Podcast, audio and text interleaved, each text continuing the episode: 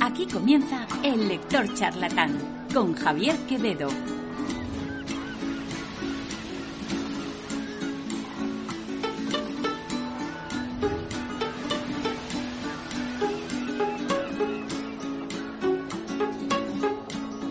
Bienvenidos de nuevo al Lector Charlatán. Conmigo, Javier Quevedo. En el armario. Como la luz de un sueño que no raya en el mundo pero existe. Así he vivido yo, iluminando esa parte de ti que no conoces, la vida que has llevado junto a mis pensamientos. Y aunque tú no lo sepas, yo te he visto, cruzar la puerta sin decir que no, pedirme un cenicero, curiosear los libros, responder al deseo de mis labios, con tus labios de whisky, seguir mis pasos hasta el dormitorio. También hemos hablado, en la cama, sin prisa, muchas tardes. Esta cama de amor que no conoces, la misma que se queda fría cuando te marchas.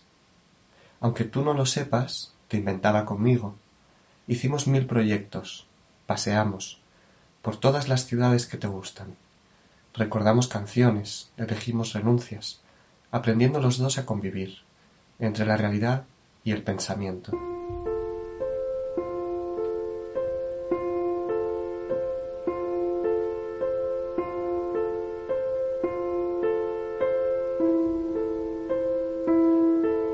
Será el cumpleaños de Luis García Montero, poeta que escribió estos versos tan bonitos y que inspiraron la canción que todos conocéis, aunque tú no lo sepas. La versión más conocida es la de Enrique Urquijo y los problemas, pero hay muchas más. Seguro que algún recuerdo os trae tanto los versos como la canción. Os la dejo aquí antes de que sigamos con el programa.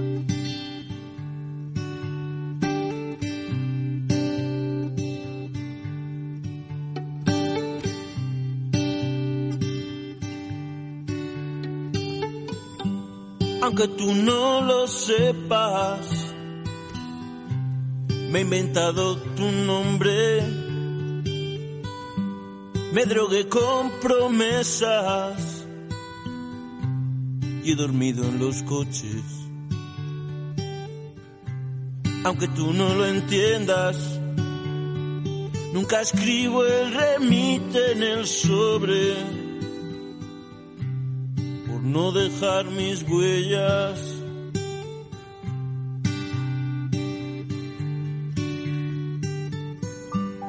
Aunque tú no lo sepas, me he acostado a tu espalda. Y mi cama se queja, fría cuando te marchas. He blindado mi puerta y al llegar la mañana no me di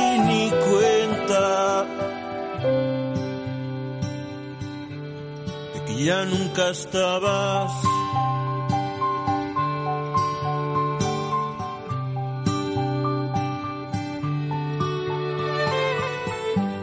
Aunque tú no lo sepas, nos decíamos tanto con las manos tan llenas, cada día más flacos. Inventamos mareas, tripulábamos barcos y encendía con besos el mar de tus labios.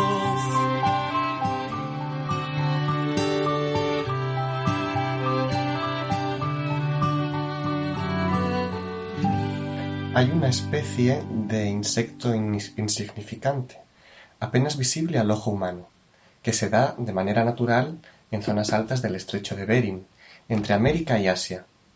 Con dos pares de alas alargadas, cuatro pares de patas y un cuerpo dividido en dos partes, una más ancha y otra más estrecha, podría decirse que se asemeja a una hormiga voladora. Es su color morado pálido, muy distintivo de esta especie, el que acaba consiguiendo que se asemeje más al confetti o a una luciérnaga que a las hormigas, por lo brillante de la luz que refleja su cuerpo.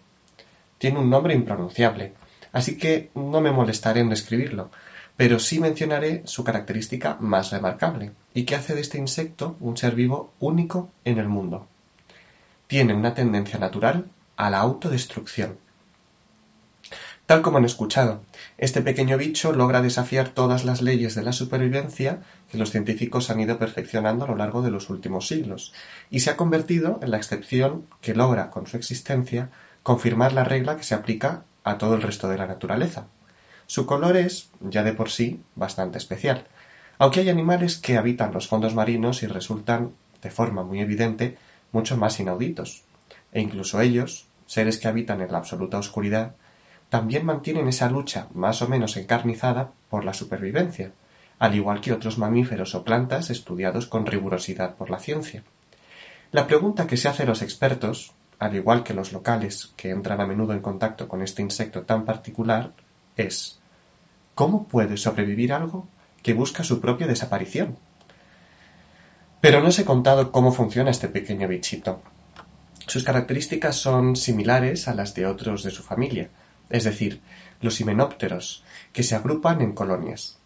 Todos buscan alimento y lo transportan a una especie de campo base con forma triangular en el que los más jóvenes tienen acceso a la mejor comida, mientras unos guardianes vigilan el interior situándose en los vértices del triángulo. Los machos son un poco más grandes que las hembras, y son éstas las que dirigen las expediciones por ser, en un principio, más inteligentes, mientras los machos se encargan de hacer los trabajos más arduos, ya que cuentan con mayor fuerza. Son diurnos, aunque pasan parte de la noche organizando nuevas rutas de abastecimiento. Es bien sabido que los insectos no son de dormir mucho. Hasta aquí nada se sale de la normalidad evolutiva que todos conocemos. Sin embargo, la sorpresa llega cuando intentamos establecer su esperanza de vida, que siempre arroja los mismos resultados. No hay datos concluyentes. ¿Por qué? Bueno, porque en ciertos momentos del año nadie sabe bien cuáles. Estos bichitos transportan unos frutos venenosos del bosque al centro del campo base en cantidades masivas y, una vez llenan el triángulo entero con estos frutos, organizan una especie de festín ceremonial en el que la colonia entera se dedica a comerlos durante horas y horas.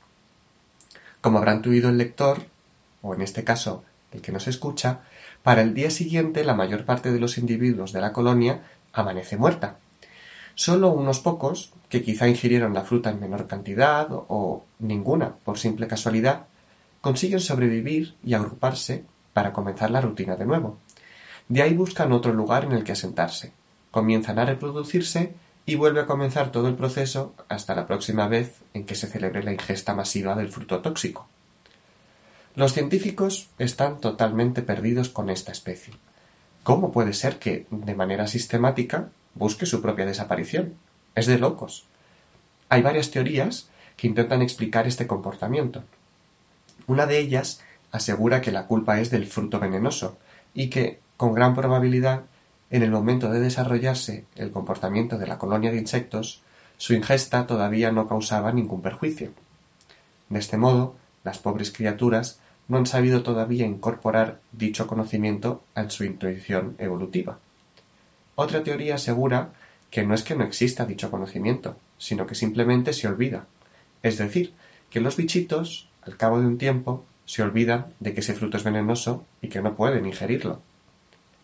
Sin embargo, la que me parece más razonable a mí es la tercera. No es una teoría científica, porque ni siquiera existe una intención de probarla. Pero hay un hombre campestre que habita las mismas montañas en las que viven los insectos y que dice que lo que hacen estos bichitos realmente es suicidarse y que dicho suicidio se lleva a cabo porque estos olvidan el verdadero sentido de vivir los he visto mil veces matarse y volver a reproducirse. Lo hacen constantemente. Pero ya son tantos años que también me he dado cuenta de que al principio se les ve alegres, como ilusionados, y con el tiempo se acostumbran a la vida tan monótona que llevan y se cansan. Se les ve caminar perdidos, como sin rumbo. No entienden qué sentido tiene llevar siempre comida a esos triángulos que construyen, se la dejan por el camino, y es entonces cuando se suicidan. A pesar de que esta teoría es la más popular entre los lugareños, los científicos la ponen en tela de juicio porque atribuye unas capacidades emocionales e intelectuales a los insectos que, simplemente por su tamaño, es imposible que tengan. Son prácticamente únicas del ser humano, pero ni unos, los lugareños, ni otros, los científicos, dan su brazo a torcer en el debate. En general, para este tipo de discusiones se toma como referencia el trabajo del reputado científico Peter Blossomfruit, que fue quien sacó a la luz las teorías científicas y recopiló las creencias populares que había sobre el asunto en la zona en la que se dan estos bichitos. Por desgracia, al poco de publicar su investigación, Peter saltó por la ventana de su laboratorio y se mató.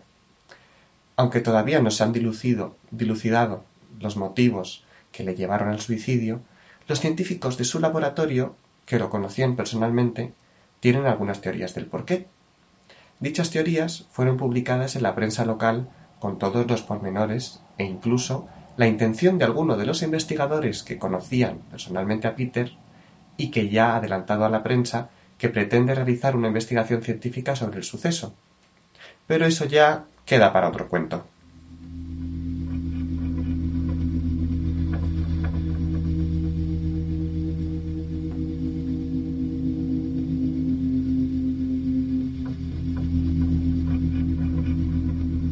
Este relato, titulado Una especie, es otra de mis inventivas sobre cosas que no existen pero que, quizás si se compararan con otras que sí, podrían llegar a tener mucho sentido.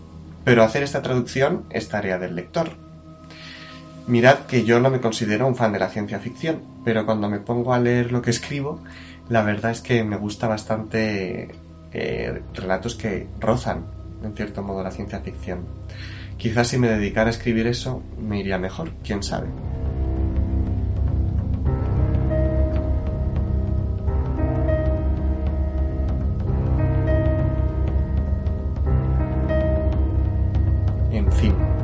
Notado, estoy un poco resfriado, así que espero poder aguantar todo el programa eh, con un buen sonido y que, lo disfrutéis, que mi garganta no, llegue a romperse.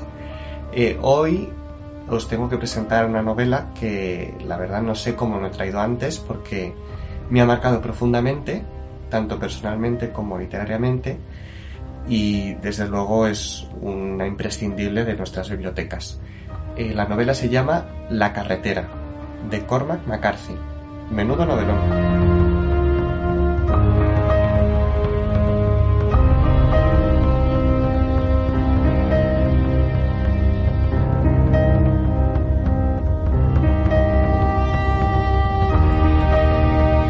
La carretera, novela galardonada con el Premio Pulitzer 2007 y bestseller literario del año en Estados Unidos, transcurre en la inmensidad del territorio norteamericano, un paisaje literalmente quemado por lo que parece haber sido un reciente holocausto nuclear.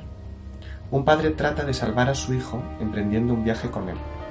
Rodeados de un paisaje baldío, amenazados por bandas de caníbales, empujando un carrito de la compra donde guardan sus escasas pertenencias, recorren los lugares donde el padre pasó una infancia, recordada a veces en forma de breves bocetos del paraíso perdido, y avanzan hacia el sur, hacia el mar, huyendo de un frío capaz de romper las rocas.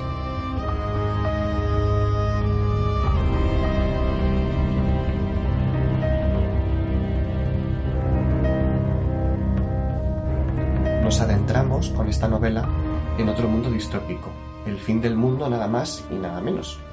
Si el argumento no os convence, por favor, no os vayáis, porque lo que es brillante de esta novela no es tanto el tema como el modo en el que se cuenta. Eh, no os lo he leído, pero también en la contraportada hay una cita de Javier Marías en la que éste llega a afirmar que no es él quien se merece el premio Nobel, sino nuestro autor de hoy, Corman McCarthy. Así que quién sabe, con sus 87 años no parece un mal candidato para el premio en próximos años. Bueno, aunque no he leído nada más de él, sí he visto una película basada en otra novela suya, y que seguro suena. No es País para Viejos, el gran éxito de Javier Bardem en Hollywood.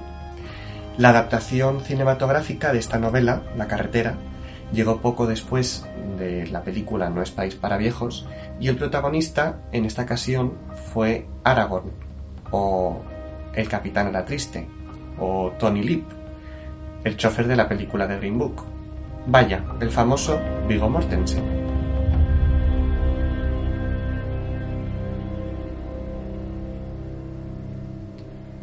Como de costumbre, el libro es mucho mejor que la película, pero en este caso recomendaría verla después de haber leído el libro.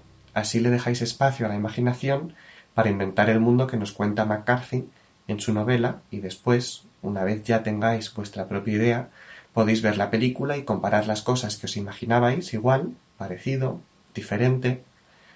Es otro ejercicio divertido, comparar libros con las películas, y solo se puede hacer cuando se lea antes el libro, porque claro, si vemos antes la película, pues cuando estemos leyendo el libro solo nos servirá para recordar lo que ya nos mostró la película. Y esto, no me lo neguéis, le quita gran parte de la diversión a la lectura.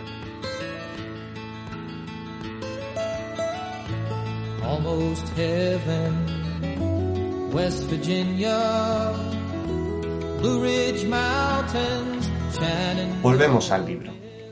Un aspecto importante de él, como os comentaba, es la estructura, el modo en que se cuenta. No está dividida en capítulos separados de un modo tradicional, con un número o un título, sino que lo vemos, vamos uniendo párrafos que están sueltos. Los diálogos tampoco están marcados con guion, sino que el narrador va cambiando, va saltando una línea y otra, y entendemos que es una conversación.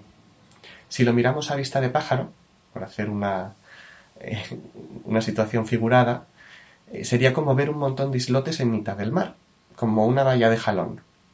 Vamos, que son un montón de párrafos sueltos, como os comentaba, por los que vamos transitando y vamos enterándonos de lo que está pasando, en qué mundo nos encontramos, cómo es un personaje, cómo es otro personaje, cuál es la trama, cuáles son sus recuerdos. La obra, en completo, parece una oda a la paternidad, ¿no? al amor de padres a hijos, sobre todo en un contexto imposible. Para presentaros la novela voy a leeros varios párrafos sueltos que van a ser como pinceladas de la historia en su conjunto.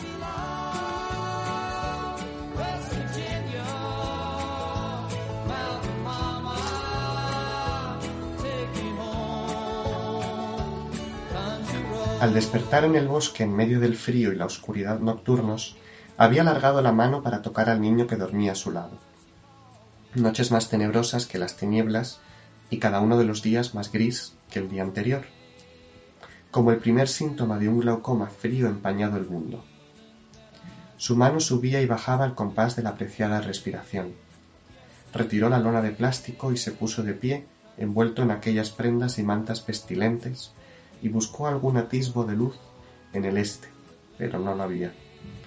En el sueño del que acababa de despertar, vagaba por una gruta y el niño lo llevaba de la mano.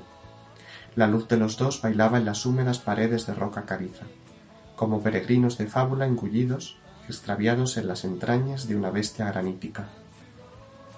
Humeros de piedra donde el agua goteaba y cantaba, tañendo sin tregua en el silencio los minutos de la tierra y sus horas y días y años, hasta que se hallaban en una enorme estancia de piedra donde había un lago antiguo y negro, y en la orilla opuesta un ser que levantaba su chorreante boca de gour y miraba hacia la luz con unos ojos tan blancos y ciegos como los huevos de araña. Balanceaba su cabeza a ras de agua como para captar el olor de aquello que no podía ver. Agazapado allí, pálido y desnudo y translúcido, sus huesos de alabastro grabados en sombra en las rocas que tenía detrás. Sus intestinos su palpitante corazón, el cerebro que latía dentro de una empañada campana de cristal. La criatura movía la cabeza de lado a lado y luego soltaba un gemido grave y daba media vuelta y dando tumbos se alejaba silenciosamente hacia la noche.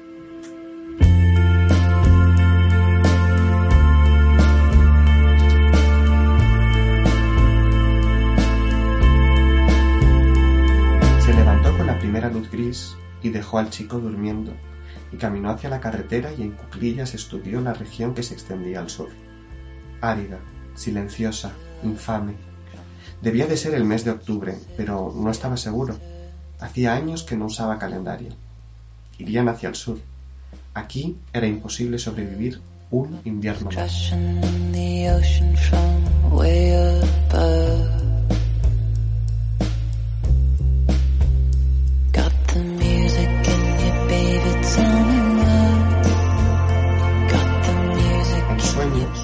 Pálida novia iba hacia él desde una verde bóveda de ramas, sus pezones como de marga y sus costillas pintadas de blanco. Llevaba un vestido de gasa y sus cabellos oscuros estaban recogidos con peinetas de marfil, peinetas de concha. Su sonrisa, su mirada baja. Por las mañanas volvía a nevar. Cuentas de hielo gris en ristra sobre los cables de electricidad.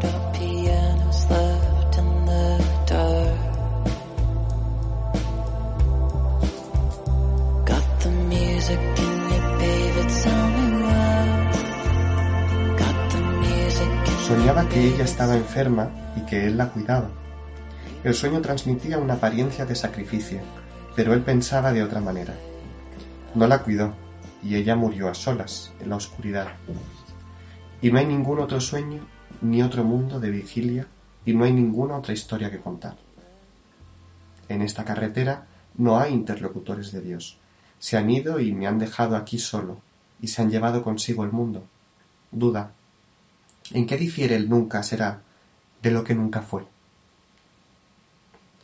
Oscuridad de luna invisible.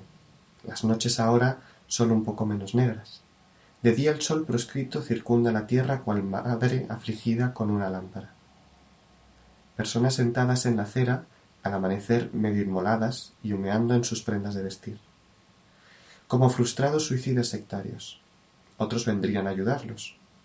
Antes de transcurrido un año había incendios en las montañas y cánticos delirantes, los gritos de los asesinados. De día los muertos empalados en estacas a lo largo de la carretera ¿Qué habían hecho? Él pensaba que en la historia del mundo tal vez incluso había más castigo que crimen, pero ese era un mango consuelo.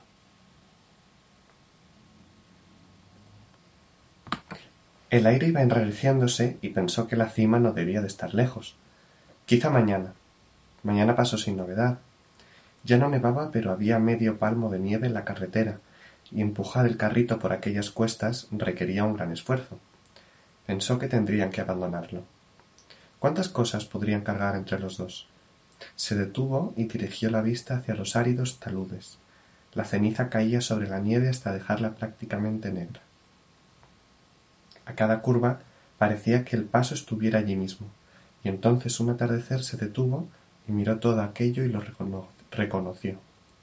Se desabrochó el cuello de la parca y se bajó la capucha y aguzó el oído.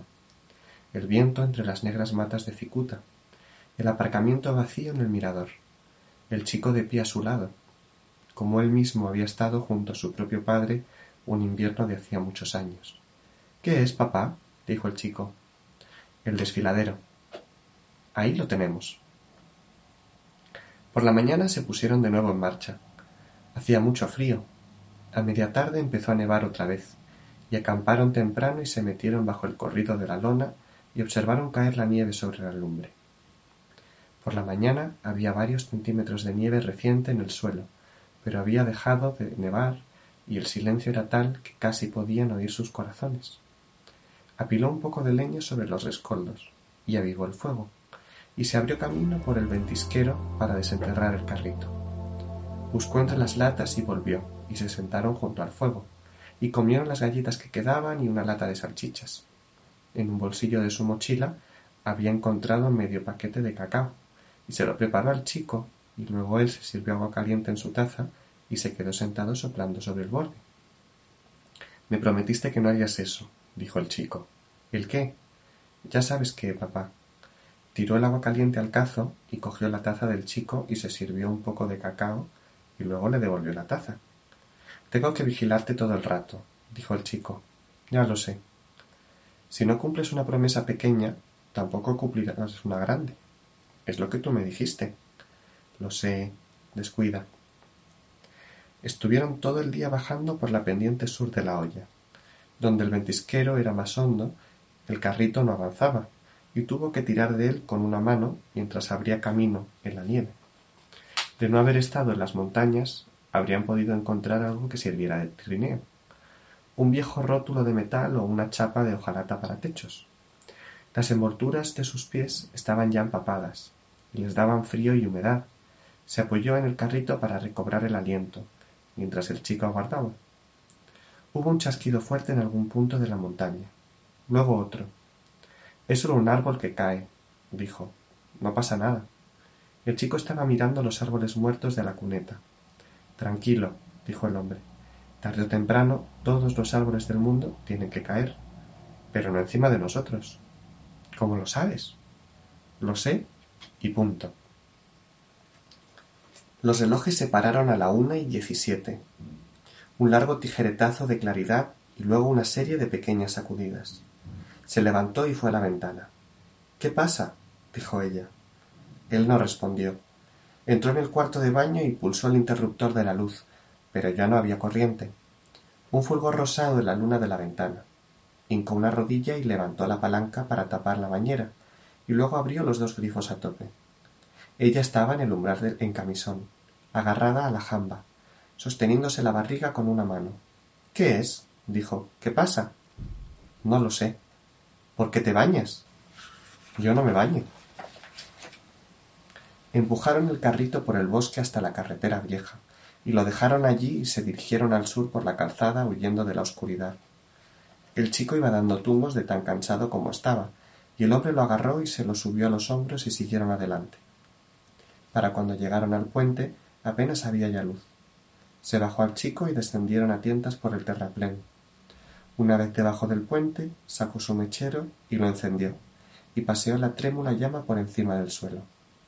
Arena y grava escupidas por el arroyo.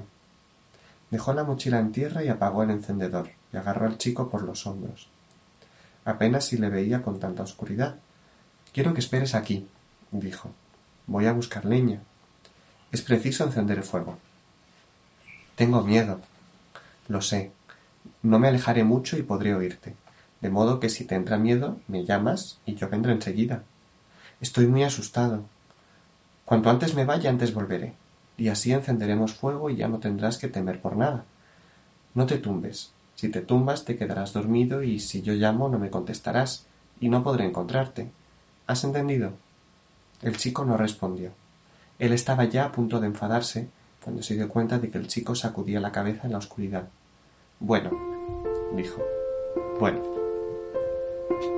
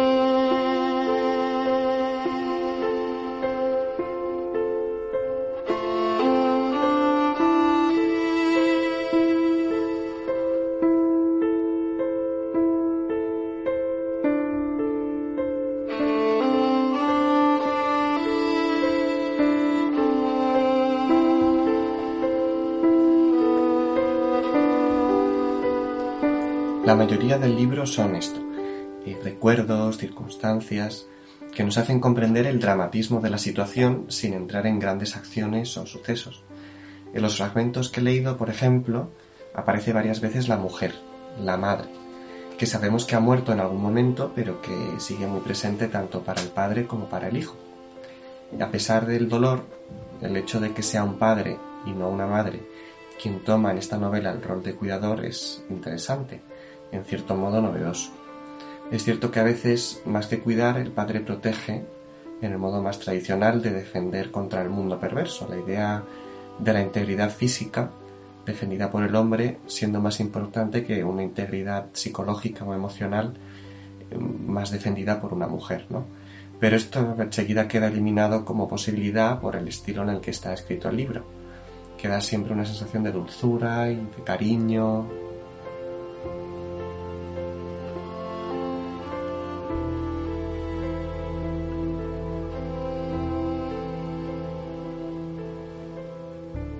Ahora os voy a leer uno de los momentos más interesantes del libro. Eh, acordaos que el padre y el hijo están siguiendo una carretera, una carretera que les lleva hacia el sur y hacia el mar, por un mundo totalmente desolado, yermo, donde apenas hay nada, ningún tipo de vida, ni árboles, ni plantas, y que además eh, existen pandillas de caníbales que intentan cazarlos constantemente para literalmente comérselos. Y de repente sucede esto.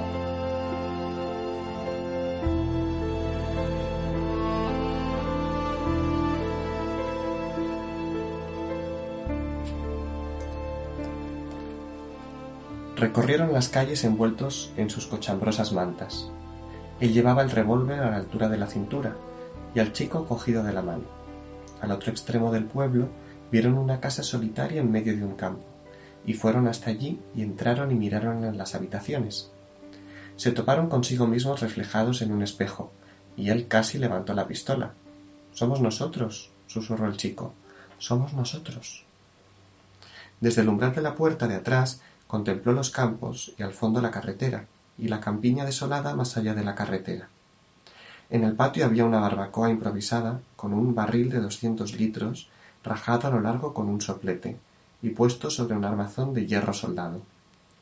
Unos cuantos árboles muertos en el jardín, una cerca, un cobertizo metálico. Se despojó de la manta que llevaba sobre los hombros y arropó al chico con ella. Quiero que esperes aquí, yo quiero ir contigo.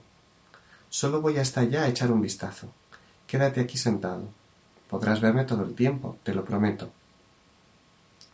Cruzó el jardín y empujó la puerta, todavía con la pistola en la mano.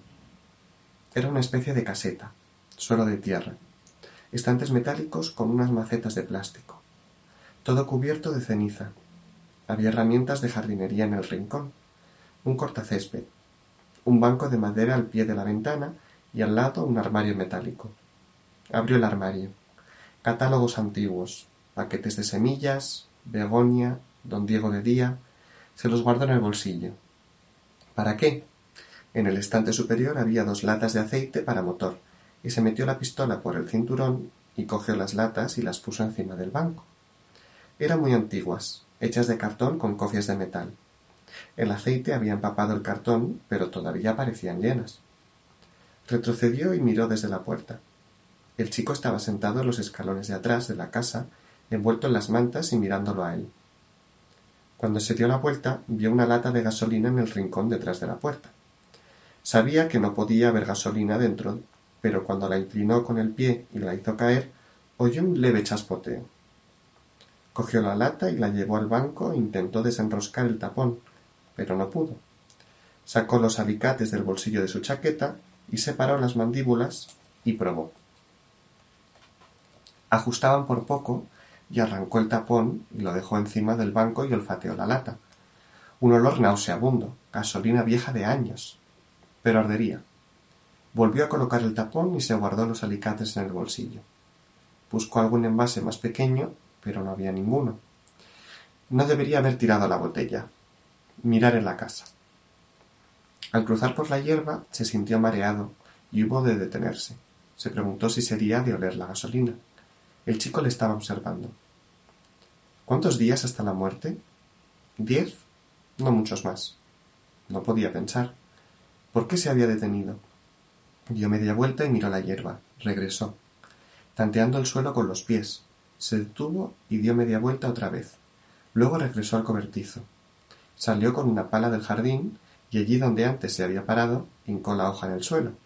Se hundió hasta la mitad y luego produjo un sonido hueco como a madera. Empezó a retirar la tierra con la pala. Ritmo lento. Dios, qué cansado estaba. Tuvo que apoyarse en la pala. Levantó la cabeza y miró al chico. Se dobló otra vez para continuar. No mucho después ya descansaba entre palada y palada. Lo que al cabo desenterró era un trozo de contrachapado cubierto con fieltro para techos. Excavó un poco más junto a los bordes. Era una puerta de casi un metro por dos o algo menos. En un extremo tenía una aldaba con un candado sujeto mediante cinta adhesiva dentro de una bolsa de plástico. Descansó agarrándose al mango de la pala, la frente en el pliegue del brazo.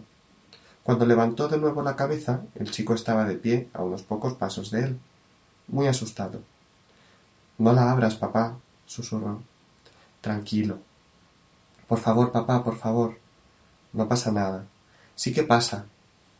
Tenía los puños cerrados sobre el pecho y botaba de puro miedo. El hombre tiró la pala y lo rodeó con sus brazos. Vamos, hijo, dijo. Nos sentaremos en el porche y descansaremos un poco. ¿Y luego nos vamos? Descansaremos un rato. Vale. Se sentaron envueltos en las mantas y contemplaron el patio. Estuvieron sentados mucho tiempo. Él intentó explicar al chico que allí no había nadie, enterrado, pero el chico rompió a llorar. Al cabo de un rato, hasta él mismo pensó que el niño quizá tenía razón. Quedémonos aquí sentados. No hace falta hablar. No. Recorrieron otra vez la casa. Encontró una botella de cerveza y un resto de cortina, y rasgó un borde de la tela y lo embutió por el cuello de la botella usando un colgador. Te presento a nuestra nueva lámpara, dijo. ¿Cómo la vamos a encender? En el cobertizo he encontrado un poco de gasolina y también de aceite. Ya te enseñaré. Vale. Vamos, dijo el hombre. Todo irá bien, te lo prometo. Pero al inclinarse para mirar la cara del chico, bajo la capucha de la manta, mucho se temió que algo había desaparecido para siempre, irremediablemente. Salieron de la casa y cruzaron el patio hasta el cobertizo. Dejó la botella encima del banco y cogió un destornillador e hizo un agujero en una de las latas de aceite y luego uno más pequeño para que le drenara mejor. Extrajo la mecha de la botella y llenó la botella hasta la mitad. Viejo aceite, lubricante, monogrado, espeso y gélido, tardaban mucho en fluir. Desenroscó el tapón de la lata de gasolina y utilizó uno de los paquetes de semillas para hacer un pequeño espiche y echó la gasolina en la botella y puso la yema del pulgar encima y la agitó. Luego derramó un poco en un plato de barro y cogió el trapo y volvió a meterlo en la botella presionando con el destornillador. Se sacó un pedacito de sílex del bolsillo y cogió los alicates y golpeó el pedernal contra la sierra de las mandíbulas.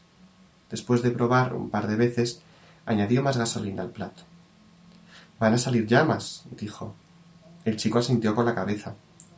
Rascó en el plato para producir chispa, y la gasolina prendió echando llama con un bufido grave.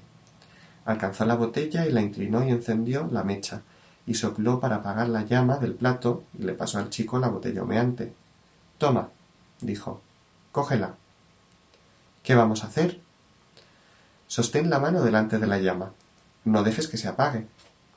Se puso de pie y se sacó la pistola del cinturón. Esta puerta parece como la otra, dijo, pero no es igual. Ya sé que estás asustado. No te preocupes. Creo que ahí dentro puede haber cosas y es preciso echar una ojeada. No tenemos otro sitio donde ir. Eso es todo. Quiero que me ayudes. Si no quieres sostener la lámpara, tendrás que coger la pistola. Prefiero la lámpara. De acuerdo. Esto es lo que hacen los buenos. Seguir intentándolo. Jamás se rinden. Vale. Condujo al chico hacia el patio, dejando una estela de humo negro de la lámpara. Se metió la pistola por el cinturón y agarró la pala, y empezó a arrancar la aldaba del contrachapado. Hincó la pala bajo la aldaba e hizo palanca y luego se arrodilló, y agarró el candado y lo retorció hasta soltarlo y lo tiró a la hierba. Levantó ligeramente la puerta haciendo palanca con la pala, y metió los dedos debajo y luego se incorporó y la levantó. La tierra resbaló por las tablas. Miró al chico. ¿Estás bien? dijo. El chico sintió sin abrir la boca, sosteniendo la lámpara ante él. El hombre abrió completamente la puerta y la dejó caer en la hierba. Una tosca escalera hecha de tablones de sesenta por metro treinta descendía hacia la oscuridad. Le cogió la lámpara al chico. Le empezó a bajar por la escalera, pero luego se volvió y se inclinó para dar un beso al chico en la frente. Las paredes del búnker eran de bloque de hormigón, un piso de cemento cubierto por baldosas de cocina. Había un par de catres de hierro con el somier al aire, arrimados a sendas paredes, las colchonetas enrolladas a los pies al estilo militar. Se dio la vuelta y miró al chico, que estaba agachado allá arriba pestañeando por el humo que ascendía de la lámpara, y luego bajó hasta los peldaños inferiores, y se sentó, y extendió el brazo con la lámpara. Dios mío. susurró. Dios mío. ¿Qué pasa, papá? Baja, Dios mío. Baja.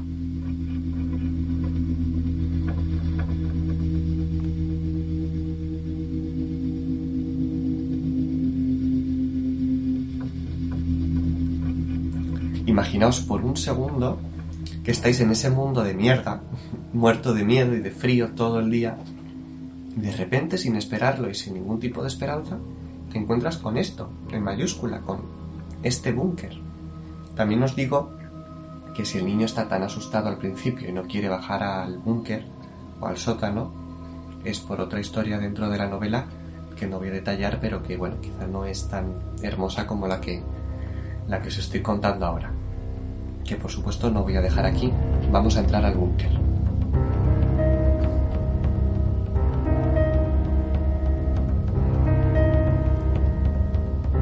Cajas y más cajas de alimentos enlatados.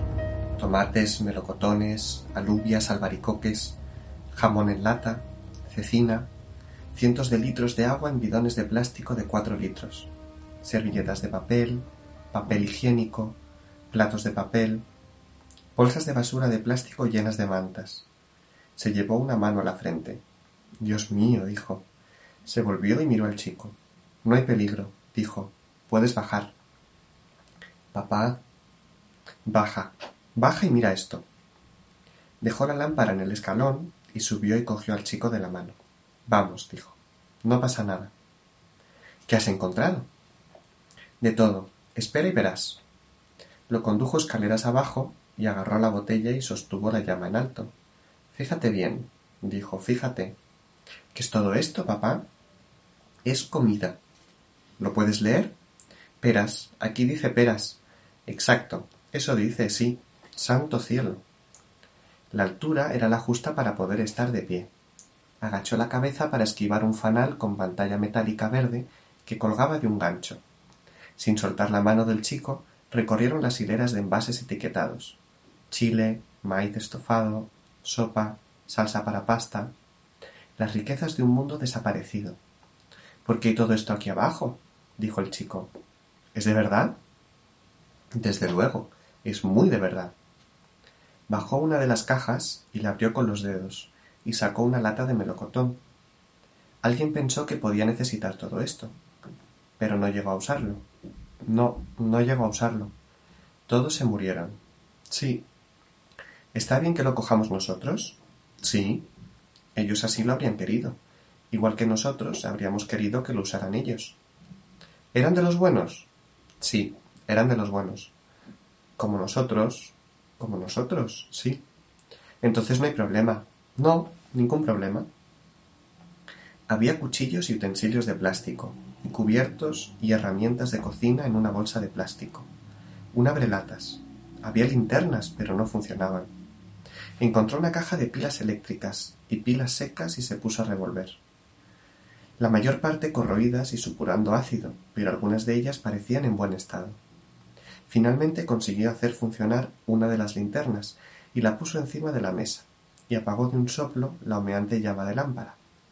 Arrancó un trozo de cartón de la caja que había abierto y apartó el humo y luego subió para bajar la trampilla, y se giró y miró al chico. ¿Qué te gustaría cenar? Dijo. Peras. Buena elección.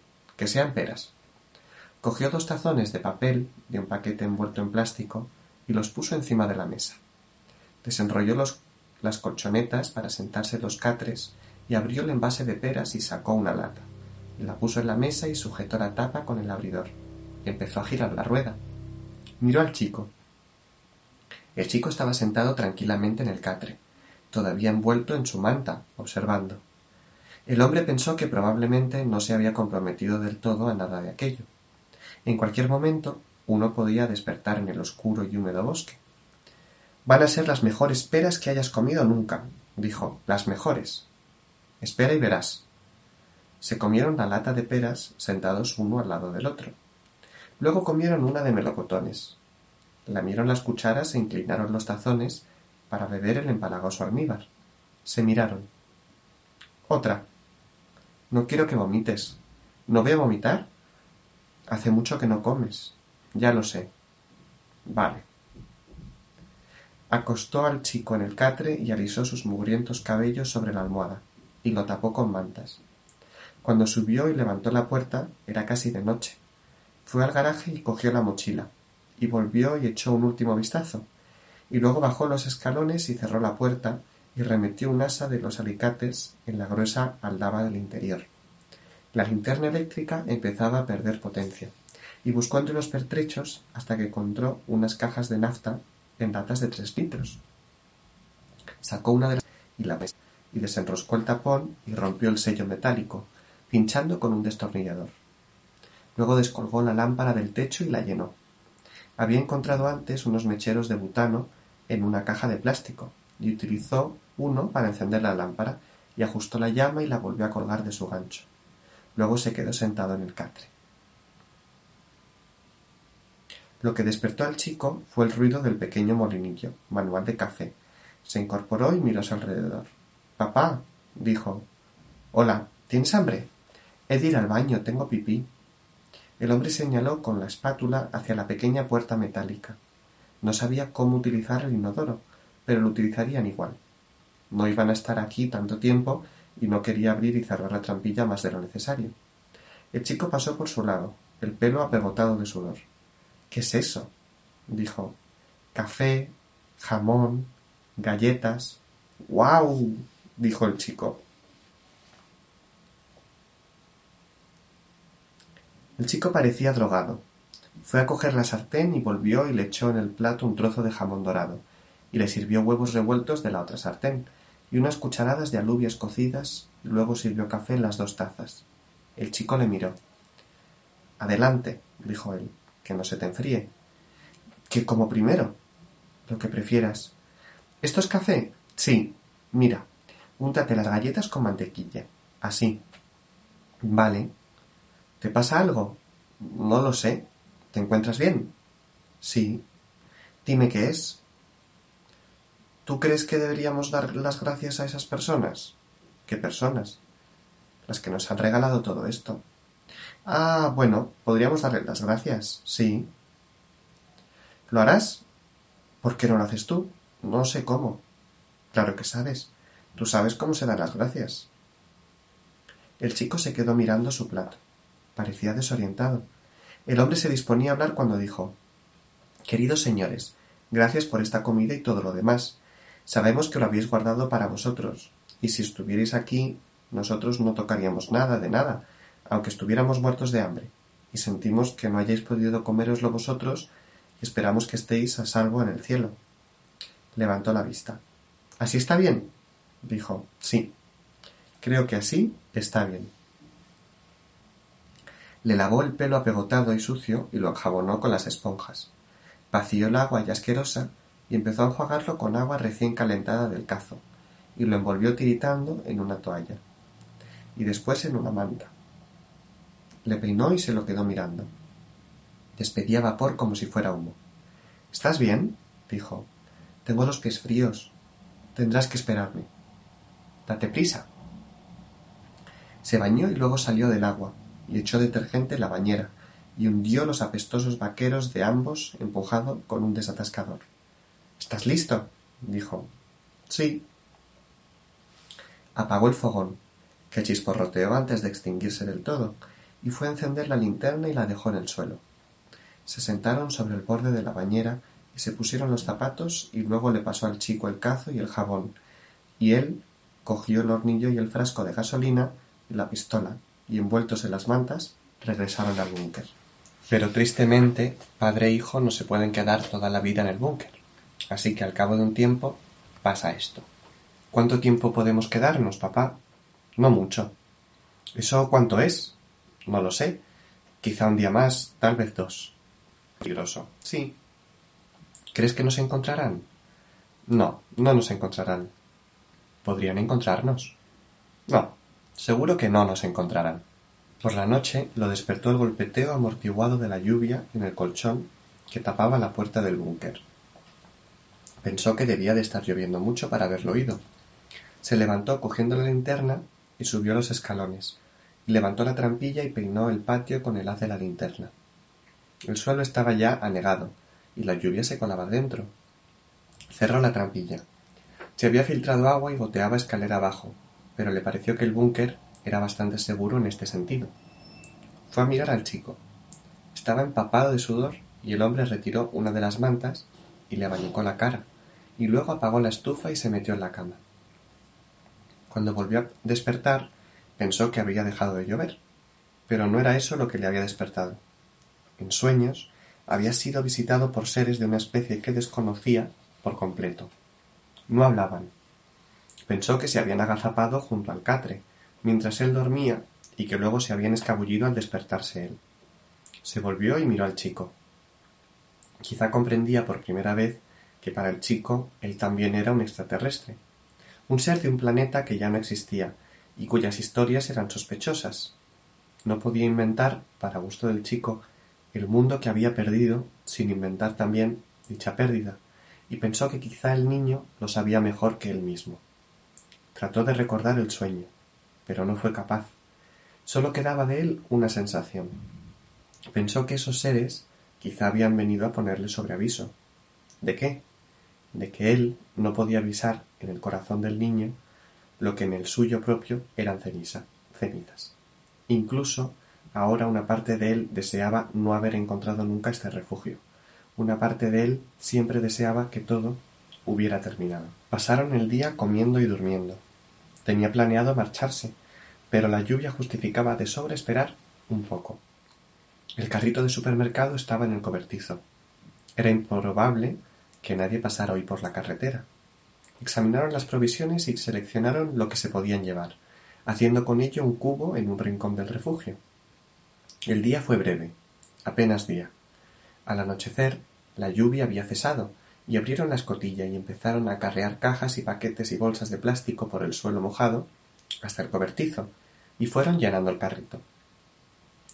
La entrada, apenas iluminada del refugio, parecía en la oscuridad del patio una tumba abierta en el día del juicio, en un antiguo cuadro apocalíptico. Cuando el carrito estuvo lleno del todo, ajustó encima del mismo una lona de plástico y sujetó los ojales al armazón de alambre, con unos pulpos cortos y se quedaron contemplando su obra con la linterna. Pensó que debería haber cogido un juego de ruedas de repuesto de los otros carros, pero ya era demasiado tarde. Debería haber conservado también el espejo de moto de su carrito viejo. Cenaron y durmieron hasta que amaneció.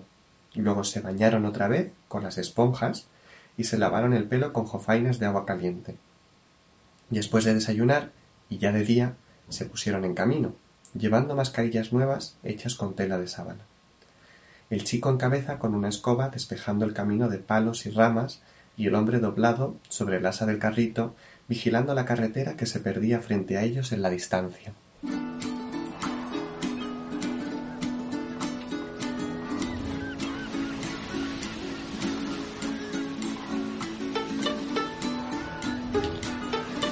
Y hasta aquí el programa de hoy. Espero que hayáis disfrutado de la lectura de La carretera, de Cormac McCarthy. Nos vemos la semana que viene aquí, en el lector charlatán de Javier Quevedo. Radio Miraflores. Vendremos con más lecturas, comentarios y fantasías. Buen fin de fin de semana.